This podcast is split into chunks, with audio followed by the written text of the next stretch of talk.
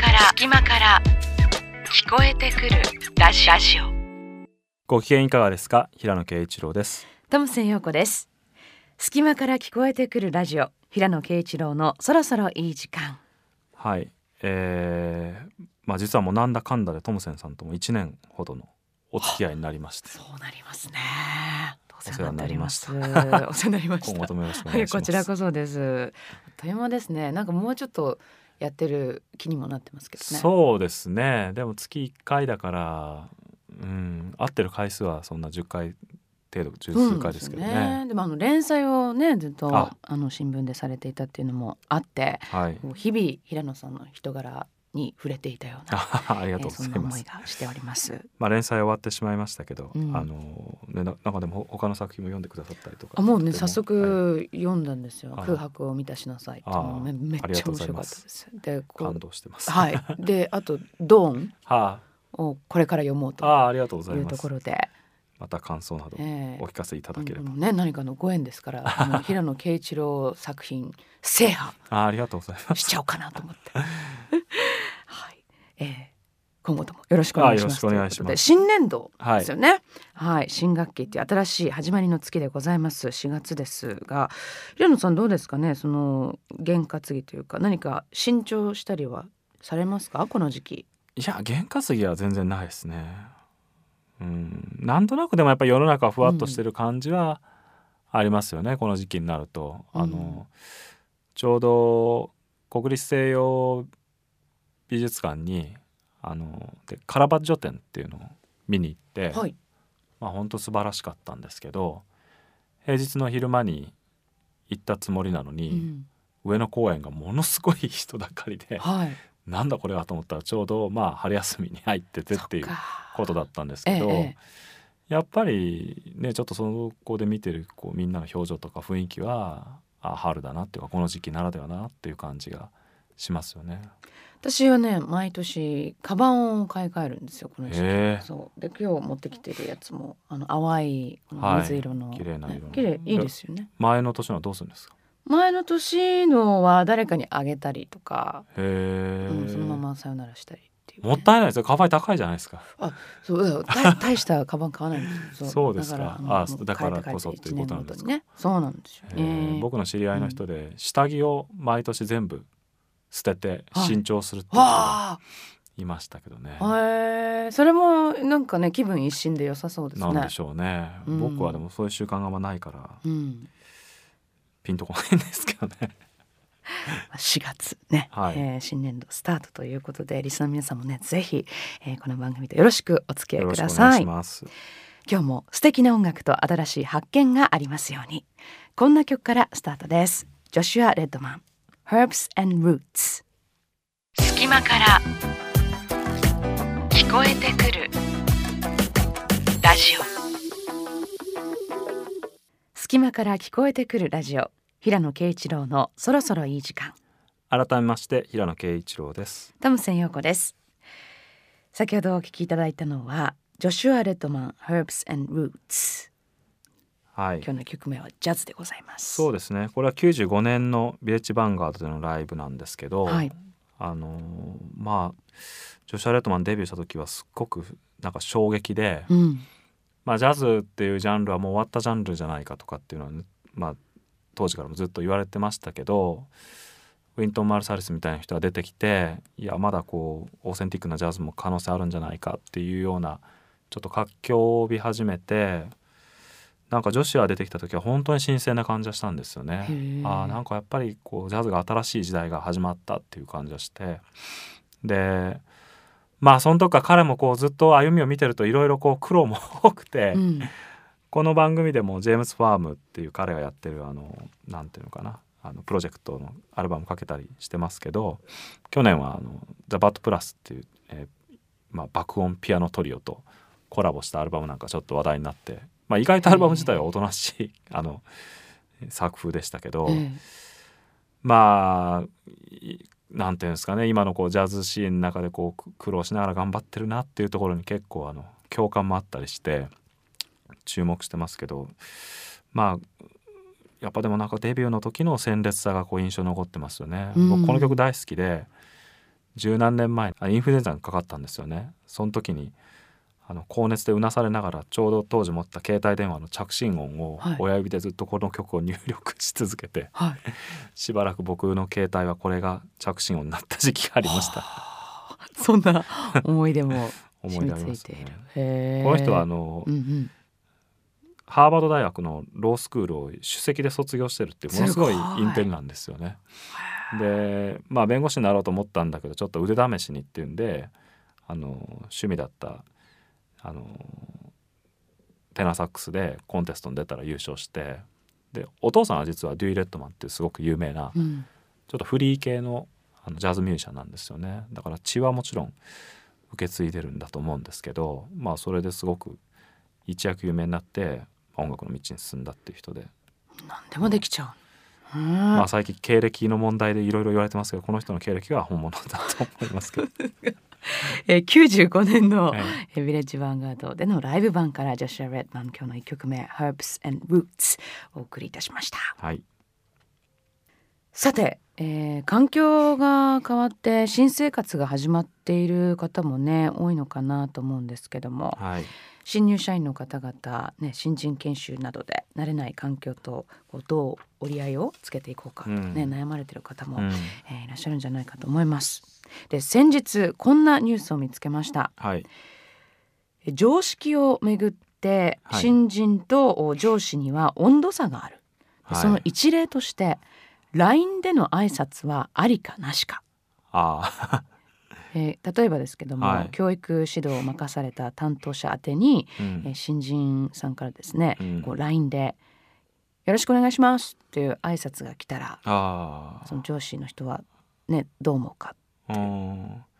その自分でアカウント見つけて一方的に連絡してくるってことなんですかね。そあれとも。そそこそうですよね。そこが、えーポイントですよね、うん。LINE の交換をしたんであれば、うんまあ別にいいのかなって思いますけどね。まあ、サラリーマンとしてあまり親しくもないのに個人の携帯電話に、えーそういったね、えー挨拶をするっていうのは失礼なんじゃないか、ね、友達感覚っていうのはいかがなものかそういう意見があったりとか、まあ、一方で今の学生にとって LINE は必須ですから、まあむしろそれは謙虚な姿勢の表れでね、えー時代のその順応性を考えて広い心で対応すべきという意見も、えーあったりするようです。うん。まあどうしてもそのメディアっていうのはどんどん変わっていきますからね情報伝達ツールっていうのが、そのギャップってあると思いますけどね。僕があの、デビューした頃はそもそもメールっていうのが登場した時期だったんですよね。仕事で活用されるようになった頃で。はい、パソコンのメールパソコンのメールが出て、その後携帯のメールがやっと普及し始めて、だから僕がデビューした頃はまず98年ですけど、はい。仕事のやり取りはほとんど電話かファックスでしたよね。ああファックスね。で、その後、まあパソコンのメールが登場して、ええ。それはでもやっぱりこう手紙のフォーマットに習ったような書体でみんな書いたんですよね。何々様とあの、はい。突然のご連絡なんかあの失礼いたしますみたいな私は何とかと申すもんですみたいな。でその後にやっぱ携帯メールが普及して、ええ。そうするとみんなちょっと書き方が簡素になってうんって、うんうん。でその頃に僕はあの大学生が学祭であの僕になんか話をしてほしいっていうんでこう仕事のメールの依頼が来たんですよね。はいそれでまああのちょっとこういうことをお願いしたんですって言って「何卒お願いよろしくお願いします」って書いた後にあの土下座のあの絵文字がこうついてたんですよね。あよく使う。それがなんかあのいや気持ちはすごくわかるんですけどやっぱちょっと世代間ギャップというかそれパソコンのメールにですか？に。来たんですけど書いてるのは多分本人はあの携帯を使ったと思うんですけどいやそれでね何が言いたかったかっていうとあすごく不愉快だとは思わなかったんですけどその時にああやっぱり時代の違いっていうか世代の違いだなと思ったんですよね。うんだけどそれから十数年経ってみてじゃあそれが一般化してるかっていうと、うん一般化結局してないと思うんですよね。いきなり最初の仕事のメールで 絵文字をつけるっていうのは結局世代の問題じゃなくて、え彼の個人的な問題だったのかなと思うところがあって、えはい。だから結構今 LINE を使っていきなりどうかみたいな話が世代の話になりがちですけど、うん実は当人の問題かもしれないですようねん。別に LINE で連絡取っても何の問題もなくコミュニケーションが成立してるっていうケースもあるかもしれないし、え。ちょっとその人の LINE の使い方がちょっとやや乱暴だったりとか、うん。そのやっぱり相手によっては慣れてないっていうのがいる慣れてない人がいるっていうのを当然の前提としてやっぱ配慮してないっていうところに問題があったりとか。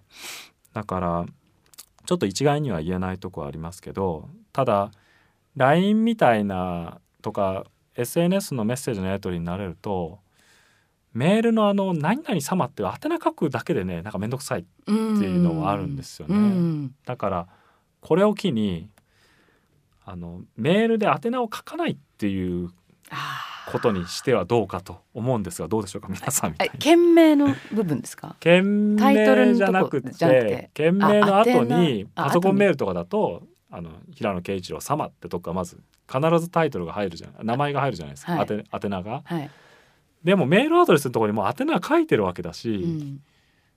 そたったそのなんていうか平野啓一郎様とかだとねひらがなで9文字だし漢字変換すると6文字に過ぎませんけどなんかその一手間が面倒くさいんですよね。あでも今はまだ宛名を書かないまま返信するとーうん。ちょっとなんか失礼な感じがあっうん。て、メールの本文の冒頭にってことですね。そうですそうですそうです。はそれをあー確かに。みんなでやめませんかっていう、え。あと最後の最後に必ず僕だったら平野啓一郎って署名しますけーど、はい。それを抜きにしてメッセージだけ、ね。メールをメッセージだけにしませんかっていううん、のはどうでしょうかみたいあじゃあメールの LINE 化な LINE 化みたいな。ということですね。うん。あーでも分かるな。件名もめんどくさくないですか？面倒くさいですね、うん。あと昔のメールをほじくり返してああったっていうその人に返信の形で新た新しいメールを書くときに件名をまた一回か消して新しい件名書いて前の引用文を消してとか まあちょっと面倒くさいですよね一手間。あの引用される返信ってどう思われます、ちょっと話がそれますけど。あーでも複数の項目にわたって仕事のやり取りとか行われる時はやっぱ引用しながらになることが多いですかね。あーあの件とこの件とこの件とか4つぐらいあると各その尋ねてる文章を依頼引用しながら「あそれは了解しました」と「あそれはこうしてください」とかっていうのはありますよね。でも昔より引用しながらのやり取りが減った気がしますそう言われてみると。あそうですか。うん、昔の方が返信に対してこう引用しながら会話的にうん。やり取りするメールが多かったような気がしますねうん。今それがどっちかっていうと SNS とかの方に流れてメールではまとまった返答の方がなんかあんまり意識したことなかったけど多くなってる気がしますうね。ん。どうですか？いやあれその引用されたことっていうのがあんまり今までなかったんですけどえ？つつい最近そそういう経験をしまして。そうですかそれ世代ですかねちょっとあのムッとしたってえ？なんでですか？いやなんかなんかすごい簡簡略化っていうかあ特にねこうしっかりとしたそれこそ、あはい。メールならではの文章を考える必要はないじゃないですか、はいはい向こうにとって、はい私の文章をはい全部コピペして色色が変わってて、はいそこに対して、わかりましたとわかりましたとかそれは違いますとか、はい。それダメなんですか？で以上です さよならみたいな、あ、そうなんでなんすかか。わ無機質と思ってあ、そうですか。えええそうかな。あでも世代ですかね なんだろうあれやるとね、難しいのは、あの、まあ、それどうでもいい話で盛り上がってますけど、あの。引用しながら分かりましたとかって書いていくでしょ？ええ。そうするとまあ上記の件についてご返事いただければ幸いです。よろしくお願いします。なれだれとか言って下にこう住所とか書いてあったりとかいう、うその答えなくていい部分がね最後にちょっと残るんですよね、うんうん。あのそれを消すかうん、あー。どうかっていうのはね結構あの悩むんですよね。細かいですけどよろしくお願いします。って言って平野啓一郎って書いた後、ええ。下にあの上記の件よろしくお願いしますとか前のメッセージを でもそれ残消しますよね普通。消してたんですけど消すべきじゃないっていう人もいるんですよね。うなんだ。から迷いますよね。あとずっと返信返信でやってると、その消すところにそのさらに前のやつとかずっとこうついてるのとかあったりしてそうするとそれを全部ちょっと消さない方がいいんじゃないかとかね、あそうですか。あれ気になるから私は消しちゃいますけどね、うんなんかなかなかちょっと難しいところね、作法が。でもこ。のメール一つ取ってもね。メールルールっていうのがね、うん。えーこうやって話してるだけでもいくつか出てきましでも電話よりは、は僕 SNS の方が絶対そうなあんですよね。の親切だと思いますね。僕も電話で喋るの本当嫌ですね。そう。だからあの実際そういう意見もあのあって相手を思って直接話しかけたり、まあ、電話をするよりは、うん。SNS を活用した方が相手をこう煩わせないうんというね、まあ、そういう意見もあるということですけどね。まあどうですかねこの LINE で上司に挨拶っていうのはああんまり大きな問題じゃいないですねこれ。うことですか。あのそのこの人たちも上司になった頃にはうん新しいサービスを若い子は使い出して、うんうんあの同じことに巻き込まれますよ、うんどうしたらいいのかみたいな。もう少し時代が進めばあの LINE でねそうやって挨拶することがとてもあの丁寧なこととうんでも僕ねそれ以前の話っていうか一言やっぱ連絡手段どういうのがいいかって聞けばいいだけじゃないですか。あどうすればいいですか？あ今後あ。何何何でか一番連絡やり取りする上では、うん、ご都合がいいでしょうかって聞けばまあ電話とかメールとかその時々にその相手がうん。利用しやすいサービスを多分言うと思いますし、うん。普通にインタビューとかでね雑誌の人とかと接する時には今後のやり取り何でさせていただくのはよろしいでしょうかとあかー確かに大人。普通に聞きますからね、うん。僕だってちょっと人にお願いする時とかあのその人がどういうちょっと作家の場合ご高齢の方とかもいらしてそうすると電話がいいのかファックスがいいのかうん。手紙がいいのかとかはちょっとその作家の方と詳しいあ親しい編集の人にちょっと事前にちょっと聞いてみるとかそれぐらいのことはやっぱすべきじゃないですかうね。ん。まあ人によって、うん。連絡手段っていうのは変えていきましょう、うん。だからなんか勝手に分かんなかったら聞きましょ SNS うでアカウント調べてっていうのはちょっと僕はなんかあんまり感心しないかな。うん。いやそうね。どう思われましたか？はい、では、えーここで一曲お送りします。ローズマリー・バトラー Children of the Light 光の天使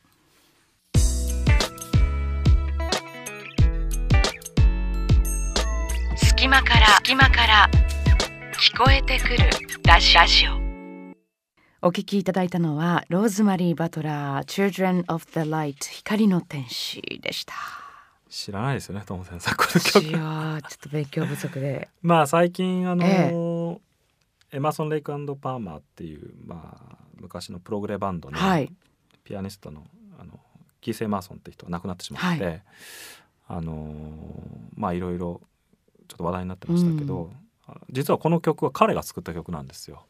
そうなんですでもともとはええ角川映画の「現場大戦」っていう、まあ、アニメの映画の主題歌になっていて、はいすっごいお金かけて作った映画なんですよね。で僕が小学生ぐらいの時はもうテレビでも CM ガンガンやっててあのこの曲が流れてたんですよ。はいすっごくなんか印象的で80年代のなんかこうあの時にあったオカルト的なものがこう前面に出た世界観のはい。映画なんですよね。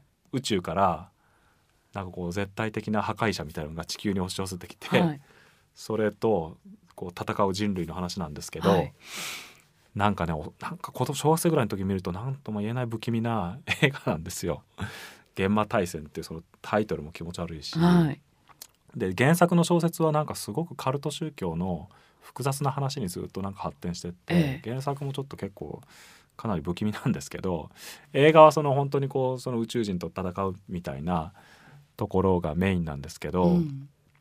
それでその地球人に今なんかその宇宙人がこう攻めてきてると玄魔っていうね恐ろしいなんか宇宙のなんか悪い人たち悪いやつらがこう攻めてきてるっていう宇宙人なのかな？なんか宇宙のなんか悪意みたいなのがね 攻めてくるって話なんですけどそれを地球人に教え諭してる宇宙のねなんか知的生命体みたいなのがいるんですよ神みたいな。はフロイっていう名前のねい。ええ。その人がこう玄馬っていうのはどういうんであなたたちで戦わなきゃいけないって設定をね小物語の冒頭でずっと主人公の女の子に解いて聞かせるんですよ。えでその子が覚醒してあの戦うっていう話なんですけどそのフロイっていう宇宙のなんとか生命体の声がね何とも言えない不思議な声で男とも女ともつかないうん。神秘的な声だったんですよ。でえー、どんな声？何なんだろうと思ってて、ええええ後にねあれって何の声だったんだと見たら三輪さんだったああ、私今 あのよぎった。そうあやっぱり。声優があそそうそうそうそうですごい納得しましたけどなんか映像はすごくなんかやっぱり当時の最先端のアニメでうん。綺麗だったんですけどね世界観がなんかちょっと暗いなんかこうまがまがしい世界観で小学生の時見て結構なんか強烈な印象だったんですよね。でわーって戦ってる時にあのまあキース・エマーソンこの全体のサントラをやったのかな？彼の曲がずっと流れてて、はいはい。最後になんかこう、まあ、一見落着した後にこのテーマ曲がずっと流れるんですけどなんか小学生の時に聴いた忘れられない曲の 一つですね。でなんかこのローズマリー・バトラーさんっていうのは、その時あのザ・ベストテンとかに出たりしてあの洋洋楽風のえ英語の歌詞ですけど結構この曲もヒットしたんですよね。彼女が今何してるのかっていうのはちょっと全然わかんないんですけどそれ八十年代の話ですか？80年代ですねうん多分だから日本でだけ活躍してた人だと思うんですけど彼女は。今例えばレンタル屋さんとか行ったらうね借りれるんですかね？あるんじゃないですか？あの多分検索したら出てくると思いますけどね。現場対戦。まあ大好きあ見れると思いますよ僕だって何年か前に気になって見ましたから。あそうですか。大人になってからもご覧になって、うん。いかがでした？いやーなんか表面的にはね完全懲悪の話なんですけど、まあ、原作をちょっと読んだせいもあるけど根底にかなり込み入ったものがあってあ。のでも登場人物もすごくこう黒人の少年がいたりとか中国人のあのカンフーの使い手がいたりとかすごくインターナショナルなうん。あのチームなんですよね 宇宙人と戦う人たちは。うんなんか面白い面白面白かったですよ久しぶりに見るとね。でもちょっとなんかやっぱりあある時代のなんか雰囲気だなっていう感じはしましたね。うんえー、そんな角川映画ね現場対戦の、おまあ、主 主題歌ということ本当はでいいですかね。キース・エマーソンを追悼するためにはもっと ELP のねいい曲いっぱいあるんですけどちょっとそのなんかノスタルジックな記憶が蘇ってはい。この曲を選んでみました。はい、えーローズマリー・バトラーの Children of the Light 光の天使でございました。えーちなみに先ほどの続きなんですけどもね、えー部下が上司にはい求める主なことっていうのも、あえー上がっていて、えー正当な評価をすること、あうん。信頼できること、まあ、ブレがない、はい。えーリーダーシップ、えー支援者にも指導者にもなれることとか、えー育成コーチングに長けている、えー個人の成長を促せるとか、うん。えーコミュニケーション能力共通の趣味話題があるうん。などなどが上がっているそうです。ちなみに平野さんねあの職業柄会社員という形態からはちょっと離れてはいるんですけども、はい。あの仕事の話から人生までこう相談できたり自分が困ってる時に指南してくれるような人っていうのはいらっしゃいますか？いやー人生の指南役っていうのはあんまりないですね。そのその時々にやっぱり自分が尊敬してる作家の先輩作家の人たちと喋ってる中からこう、ああそうかって感じ取ってそうしなきゃいけないなと思ったりとかっていうことはありますけど、あとはどっちかっていうと対等の立場で仕事してる出版社の編集者とかと具体的な話してこうすべきかなみたいなことはちょっと相談したりはしますけどね。この人の言う通りにっていうのはあんまないですね。大学時代の恩師とかはやっぱりちょっと尊敬していて、はい。あのでもな困ったことある時にいつも相談に行くっていう感じでもちょっとないですよね。あでも今大学時代のその恩師の方とははい。今もそのつながりがあるんですね。あありますね。あのまあ京都大学の小野先生ってもうちょっと体感されたんですけど、はい。あの僕はすごく影響を受けましたね京大にいた時に、そうですか。政治思想史のえがご専門の先生で、えあのそういうなんていうのかな学問的にもええ。あの著作先生の本から随分と影響を受けましたし、うん。講義とかもからも影響を受けましたしまあお目にかかるのはもうちょっと今1年に1回あるかないかぐらいの機会ですけど、はい。それでもメールとか時々やり取りしてますね。ああ素敵。なんかそういう方がねいらっしゃるっていいですよね。あの思い出の中だけじゃなくて今でもこうつながって、そうですね。ねお話ができるっていう、うん、だから日々仕事してる相手だと逆にもうちょっとなんか現実的なことについても喋んなきゃいけないからちょっと違うかもしれないですよね。大学の恩師とかとは、うん日々のトラブルをどう解決するかみたいなことをどうしてもね話さないといけないでしょうから。どうですか？なんかそういう方いますか？いや今あの考えてたんですけどいないなと なんか全部友達に話しますね。あー。うん。みんな求めてるとこありますよね。そういうこう、うん。自分を導いてくれるような人っていうのを。そうですね。でもそれはさっきも今今言ったことの繰り返しですけど会社での上司っていうのとなんか人生を導いてくれるみたいなうん、人はちょっと違うかもしれないですよね。うんだから会社の上司にどこまでなんかそういうことを求められるのかっていうのもあるかもしれない。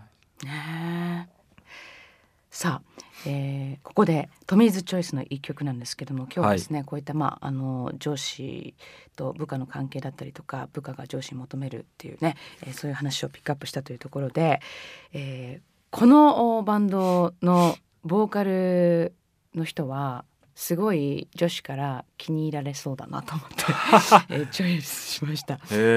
邦楽のねバンドなんですけど、はい。ホワイトアッシュっていうロックバンドで2013年にデビューして、えはい。えーまだ新人バンドではあるんですけど、ものすごいかっこよくてサウンドは。はい。ただキャラクターがめっちゃなんかアニメに出てきそうなキャラなんですよ。でで実際のホワイホワイトアッシュのボーカルの子ってのび太っていうんですよ。はい。でのび太くんに似てるんです。はい。でなんか声とかもアニメ声ではうんそのすものすごい重重々しいというか骨太なロックのサウンドと、あはい。なんかこうそのギャップっていうんですか？へえが激しくて。あそうですか気に入りましたね。ホワイトアッシュ。聞いてみましょうか、あのニューアルバムが出たのでその中から一曲お送りしましょう、ホワイトアッシュ The Phantom Pain。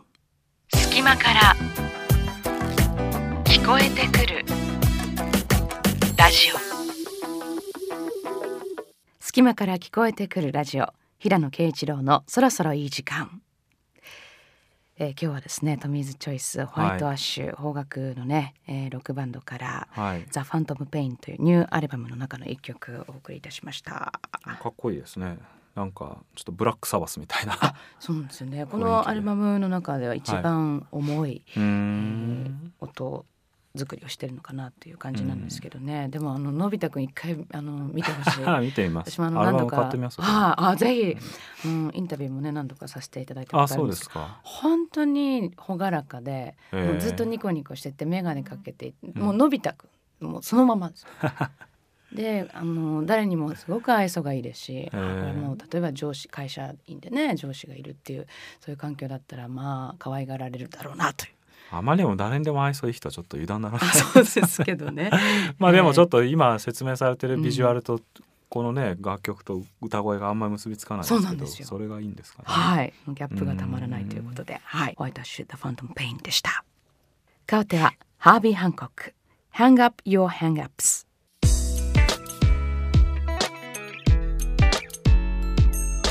隙間から隙間から聞こえてくるラジオお送りした曲はハービー・ハンコック Hang Up Your Hang-Ups でした。はい。あのまあハービーのこの時期の作品っていうとヘッドハンターズの「カメレオン」とか前曲は有名ですけどこの75年の「マンチャイルド」っていうアルバムもですねすごくかっこいい、まあ、ちょうどファンクっぽいような音楽をずっと彼やった頃で、でもやっぱりねなんていうか洗練されてるんですよね。うん。今聞くともうさすがとしか言いようがないというかまあやっぱりハービー・ハンコックってすごいなと思いますね。あの本当にオーセンティックなアコースティックなあのコンボでジャズ弾いてもあの、まあ、もちろん一流ですけどいろんなことやって本当にやっぱそれぞれで名曲を作ってるっていうか、うん。あのまあ良くも悪くもマイルスよりもマイルスの方がやっぱりちょっとシリアスでうん。尖ってる印象ですけどね。同じことやってもた同じようなことをやろうとしても例えばオン・ザ・コーナーとかと比べると、うん。うんうんハービーの方はやっぱりコマーシャルな意味でもすごく洗練されてるしジャズミュージシャンで彼ほどあのジャンルをまたいでこういろんな人に曲をカバーされてる人もいないんじゃないかなと思うんですけど。まあ最近ちょっと久しぶりに聞いてやっぱかっこいいなと思ったんで、うん。ちょっと持ってきてみたんですけど、ね、アレンジによってはすごいロックソングにうん聞こえてきそうな、うん。ね。うギターまあギターの音がちょっとどうかわかりませんけども、ちょっとリフっぽいね、うん。ええイントロもすごいかっこよかったですね。まあスティービー・ワンダーええ。の「キー・オブ・ライフ」にハービーが参加してそのお返しとしてあのスティービーもこのアルバムに参加してますけど75年ですね、はい。作品「マンチャイルド」からハービー・ハンコック・ハンガー・ピュア・ハンガープスお送りいたしました。はい。さて、えーここでリスナーの方からいただいたメッセージご紹介しましょう。いろいろとねあのいただいておりましてありがとうございます、はい。その中から、えー今日はこの方です。熊本でお聞きのラジオネームミキリンさん。20代女性の方。平野さんトムセンさんこんばんは。こんばんは。いつもポッドキャスティングで聞いています曲がかからないので気になったものを後で探しています。あこの春から私は新入社員です。デザインの事務所に入るのですがあ小さな事務所なので新入社員は私一人で何でもしなければいけません。うん。一日でも早く一人前になれるように頑張ります。お二人は会社に勤めたことはありませんよね。ちょっとワクワクちょっとドキドキかなり心配です。あというメッセージですトムセンさんないんですよねね。僕もないんですよね。でもまあ僕は文人っていう考え方をねはい。よくあのいろんなところで話すんですけど、まあ人間は対人関係ごとにいろんな自分があるって言って、でその時のこう文人ごとの人格とかっていうのは一種のパターンだと思うんですね。日常の中で繰り返す、繰り返しある人とコミュニケーションを取っていく中でだんだんこの人とはこういう話し方でこういう話題だとこうスムーズにいくみたいなことはできていくっていうのは、だから最初にやっぱりこう知らない人と会ってその人向けの文人がこうできてくるまでの間は結構落ち着かないっていうか、うん。不用意なこと言って相手を不愉快にさせてしまったりとかそういうことがあるからけそれがこうちょっとなんか緊張感になったりストレスになったりっていうのはあると思うんですけどね。でもだんだん慣れていくとその環境の中での自分っていうのが出来上がっていって、まあ、気持ちも安定していくんじゃないかなと思いますけどうんねそのその前の段階でちょっとこう不安があるっていうのは期待と不安があるっていうのはねなんかわかりますけどね。そうですよね。まあ新入社員が今回ねミキリンさんお一人っていうことですからね。僕でもねなんかやっぱり本当のところは人間関係だと思うんですよその上司と自分とかあの先会社の先輩とあの後輩とかっていう関係性はもちろん否定できませんけど、その上でやっぱり最後は人間同士ででね。話し合うってう。いうことが確か基本のような気がしていてやっぱりあのミキリンさんはあのすでに就職が決まっててあのおめでたいことなんですけどうんそれはその決まってない前段階のその面接の話とかをね、うんしてるとまあこれはすごく会社によってケースがあるからあの一概には言えないとこあると思いますけど僕の知り合いとかでも出版社で面接官やってるような人いっぱいいるんですよね。やっぱ彼らが求めてるのはもうちょっとなんか本当にこの人と一緒に仕事できるのかなっていうような、うんあの具体的なレベルの話なんですよね。だから本当はそこになんかこうピンとくるようなあの人間同士の会話ができた方が、うんうんうん実はあのいい結果に結びつくかもしれないけどどうしてもこうマニュアル的なやり取りになってしまうから、うん。そうするとなかなか、ね、本当にこの人と自分が一緒に会社で仕事していけるのかっていうのが分かりにくいとか、うん。あのという話はあの面接してる側から聞くことありますよね。でももっとひどい面接官にひどいことを言われたとかいう経験のある人もいるだろうしこれはちょっとなかなか一概には言えないところはありますけど、企業によってもね違いますしね。そっか。でも下手したら家族よりもね長く一緒にいるわけですからああ可能性ありますしね。えーその人間関係っていうのはね会社の中でのそういう関係うん性っていうのは大切に築いていくのがね、何よりもうん。大切なことかなと思いますよね。これどうやってやればいいのかわからないって言ってパニックになったとしても、聞けばそうですね。聞ける人がいるっていうね、うんうん。いるかいないかってういうんところですからね。まあだから聞き方とかねそういうのもありますよね。聞くことがいいのかどうかっていうことを結構なんか問題になったりするけど、ええ。でもそれも聞き方とか聞くタイミングとか、うん。そういうことであの解決されることもあると思いますしでもデザイン会社とかねなんか楽しそうな職場に就職されてあの頑張ってください。いや本当本当でもなんかこのメッセージはい。の書き方をあの読むにつけミキリンさんすごいうまくいきそうな気がします。なんかね。このびっくりマークとか。祈って頑張りますってね。ドドキドキですってね、えー心配なことも多いと思いますが新しい環境で。頑張ってね。はい応援してます。してます番組宛てのメッセージ、えーお待ちしております。番組ホームページアドレスは www.jfn.jp スラッシュそろそろです。こちらのメールフォームからお願いします。またツイッター、フェイスブックでも情報を発信中です。はい。それではですねここで、えーまた一曲かけたいと思いますがエラルイというですねエラ・フィッツジェラルドとルイ・アームストロングの、えー名作アルバムから「えー、エイプリン・パリス」です。隙間から聞こえてくるラジオマチネの終わりに幸福とは日々経験されるこの世界の表面にそれについて語るべき相手の顔がくっきりと示されることだった彼は日曜日の宵公園で引き金を引くとシャボン玉が出てくるおもちゃの銃で遊ぶ子供たちを目にしてこの話を陽子にしようとすぐに思った。ある時仕事の関係者との会食に同席した去る大学病院の内科医は牧野のギターを一度も聞いたことがないと詫びた後にこんな話を恥じる様子もなくむしろ自信に満ちた口調でした。自分は音楽をただ記憶喚起の道具だと割り切っているから家ではドラえもんや一休さん仮面ライダーなど幼児に親しんだレコードしか聴かない。そうして郷愁に浸ることこそが自らを酷使する日々の中で音楽に期待する唯一のことであってバッハやモーツァルトも散々聞いたがそうして得られる癒しの効果に比べれば結局単なるスノビズムでしかなかったと。牧野は自分よりも少し年上のその意志の芸術に対するほとんど復讐的な霊障に恐れ入りながらしかし何がしかの真実を含んだその話をやはり陽子に聞いてもらいたくて仕方がなかった。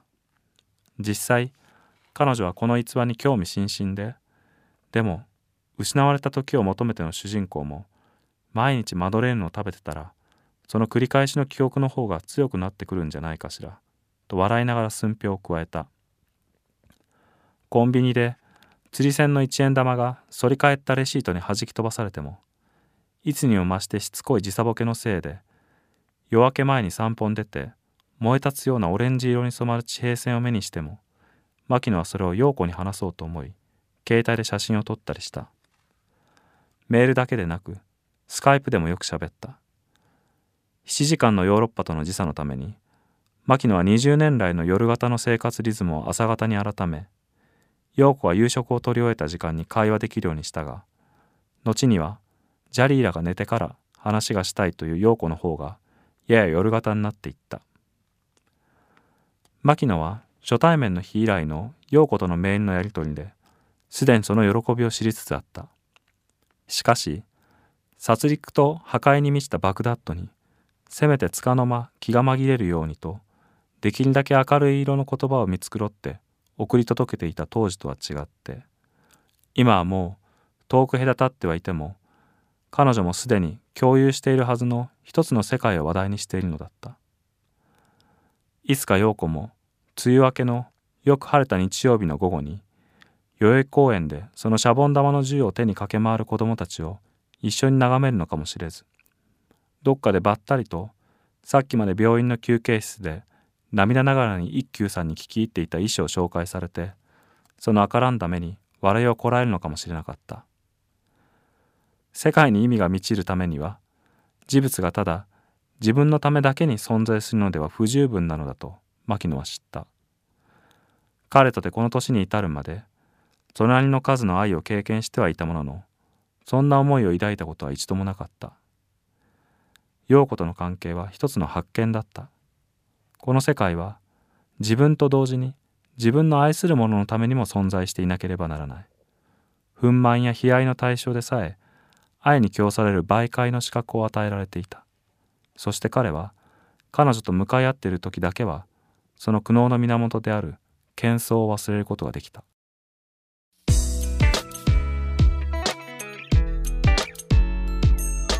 隙間から隙間から。聞こえてくるラジオ。浅戸兄弟単語組曲第二楽章アンダンテでした。はい。えーっとセルジオとオダイルのですね。というあのまあ超絶技巧の浅戸兄弟のによるギターデュオで、まあ、この曲はピアソラ本人から贈られたというあの曲で、まあ、非常にあのクラシックギターの世界でもよく知られた曲なんですけど美しい曲で、まあ、僕もお気に入りなんですが、えー朗読したのはですね「マチネの終わりに」という、えーちょうど今発売されたばかりのですね、はい。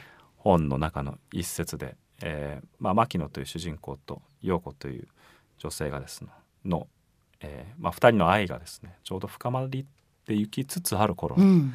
場面ですね。幸せそうですね。牧野が。ねなんかあの日々の何気ない出来事を、ねメモったりとか、ええ。あのそそれをこう写真に撮ったりとかして、あこれあの今度会った時にうん。好きな人に伝えようって思う気持ち、はいはい。すごくわかる気がします。そうですね。なんかまあ愛について随分とこの小説を書きながら考えましたけどね、うん。なんかやっぱりそういう起きたことを誰かに話したいっていう時にその相手として誰が真っ先に思い浮かぶかっていうのは、結構大きいんじゃないかなっていう気がするんですよね。うん、その人をこう失った時に寂しいなって思うのもこの話をあの人にしたいっていうのができないとか、まあ、そういうようなことをちょっと主人公が考えてる場面ですね。ここからねどんどん紆余曲折まあを経て、紆余曲折あるんですけどね。その牧野の、えー、陽子に対する思いっていうのがね、はい。強くなっていてまあお互いですけども、はい、い、やーついにリリースですか。そうですね。単行本、ね、おめでとうございます。ありがとうございます。うん。トムセンさん、連載でも読んでくださって、そうなんですよ。日々あの読ませていただいてて、ね、ページ数にして400ページ強あると。まあ400ぐらいですね。400ぐらいですか、はい、かなりどうですか？過筆修正はされたんですか？うん、まあ大きなところはもちろんあのそんなに変わってないんですけど、うん。ちょこちょこ細かなところでこうちょっとブラッシュアップしたっていう感じですかね。言える範囲でいいんですけども、はい。ここは顕著に変わったっていう箇所があれば教えていただきたいんですけど。あー最後の場面。あ。は若干あの 登場人物たちの感情をえ加筆したところありますね。思いを。え、。最後の最後は変わってないですか？でも最後はもうあ変わってないです。ああそうですか。あとはまあ全体にちょっとこう、なんていうんですかね。あのせ洗練されてると思います。連載時よりも。ちょっと整理したところもありますし、うん。まあ、どうしても連載中は多少繰り返しも含めながらはい。話を進めないとええ。ちょっと分かんなくなるところもあるんで、そういうあのちょっとくどく書いてるところもありますけど単行本になるとちょっとそれが流れを阻害してしまうこともあるんで、うん。少し整理したりとかはしましたけどね。でもやっぱりこう連載で読む時とね単行本って一冊でこう一気に読むっていうのとまた違った楽しみ方ですよね。そうですね、ええ。そう思っていただけるんじゃないでしょうか。とうん。期待しております。いや本当にあの詳しくは言えませんけども、うん、切なくて、うん、とてつもなく美しい大人のこう恋愛本っていうのかな私もあの一押しの本ですので今何読んでいいか迷ってる方とかゴールデンウィークの楽しみに一冊っていう方に、えーぜひおすすめしたいなと思います。ありがとうございます。で、えー次回あこそはねいまあよいよ別の作品となりますすかね。ねちょっと違った作品も読んでいきたいなと思っていますはい、お楽しみに。隙間から聞こえてくる。ラジオ。隙間から聞こえてくるラジオ。平野啓一郎のそろそろいい時間。いかがでしたか？現在マチネの終わりに展というのは開催中なんですよね。あそうですね。渋谷のヒカリエで、ええ。まあ、この小説をテーマに、えーまあ、若手アーティストたちがですねいろいろあのこれに基づいた作品を作ってくれてるんですね。はいでそれをあの展示していましてあとあの連載中にずっと挿絵を描いてくれていたあの石井正信さんの、はい。その挿絵を大きな一枚の壁に、えー展示して実はそれが一つの巨大な絵になってるっていう思考だったんですけど、うんうん。まあ、そういうのを見ていただいたりとかできるようになってまして、はい。一応、えー4月の18日まで、えー期間がありますので、はい、お近くにお越しの方はぜひ、えーご覧になってうん、合わせて小説もご一読いただければと 思います。ですね。その他に平野さんご予定は？そうですね。あの5月になりますけど5月の23日に別府アルゲリッチ音楽祭というあの音楽イベントではい。あの、まあ、マルタ・アルゲリッチっていうですね、まあ、あの世界最高のピアニストとちょっと共演といいますか、はい。あの一緒の舞台に立つことになってまして、ええ。ー夜のガスパール」という詩をですね僕と彼女の、えー娘さんのアニ・デュトワさんという方が一緒に読んでその後アルエイチがラベルの「夜のガスパール」を演奏するという趣向の舞台がありまして、えうん。まあ、非常に狭い会場であのチケット入手はなかなか難しいかもしれないですけど、えーまあ、機会のある方はぜひと。僕自身もすごく楽しみにしてます。緊張しますけど。ねえ。よくお仕事柄、ろはい。ろ朗読っていうのをねされますけども。そうですね。時緊張するもんですか？やはり。うんやっぱりちょっと小説書くのと別の能力ですからね。あの作家ならではの味わいはあるかもしれないですけどうまくなるっていうのはねなかなか難しいですよね。どういうところをいつも意識して読まれてるんですか？うんまあ技術的なことで言うとやっぱ速くならないとか そういうことはちょっと気気をつけますけどやっぱりどこでどこにその文章の肝があるのかっていうようなことはちょっと意識しながら読みますよねあの人の作品であってももちろん。そのまあ朗読はいと音楽とのコラボレーションということになりますよね。えー5月の23日はいに、えー別府アルゲリッチ音楽祭音楽祭、ははいいえーこちらもぜひ気になった方チェックしてください。番組ではあなたからのメッセージお待ちしています。番組のホームページアドレスは www.jfn.jp スラッシュそろそろこちらのメールフォームから送信してください。平野さんと私のお選曲のね、えー曲目リストもありますので要チェックです。本番組のホームページのポッドキャストそしてノートでも過去の放送の一部を聞くことができますので、えーぜひご覧ください。隙間から聞こえてくるラジオ。来週のこの時間は音楽ユニットハッカーズによる番組チャンネルハッカーズをお送りします。隙間から聞こえてくるラジオ平野啓一郎のそろそろいい時間。お相手は平野啓一郎。そしてトムセン陽子でした。それでは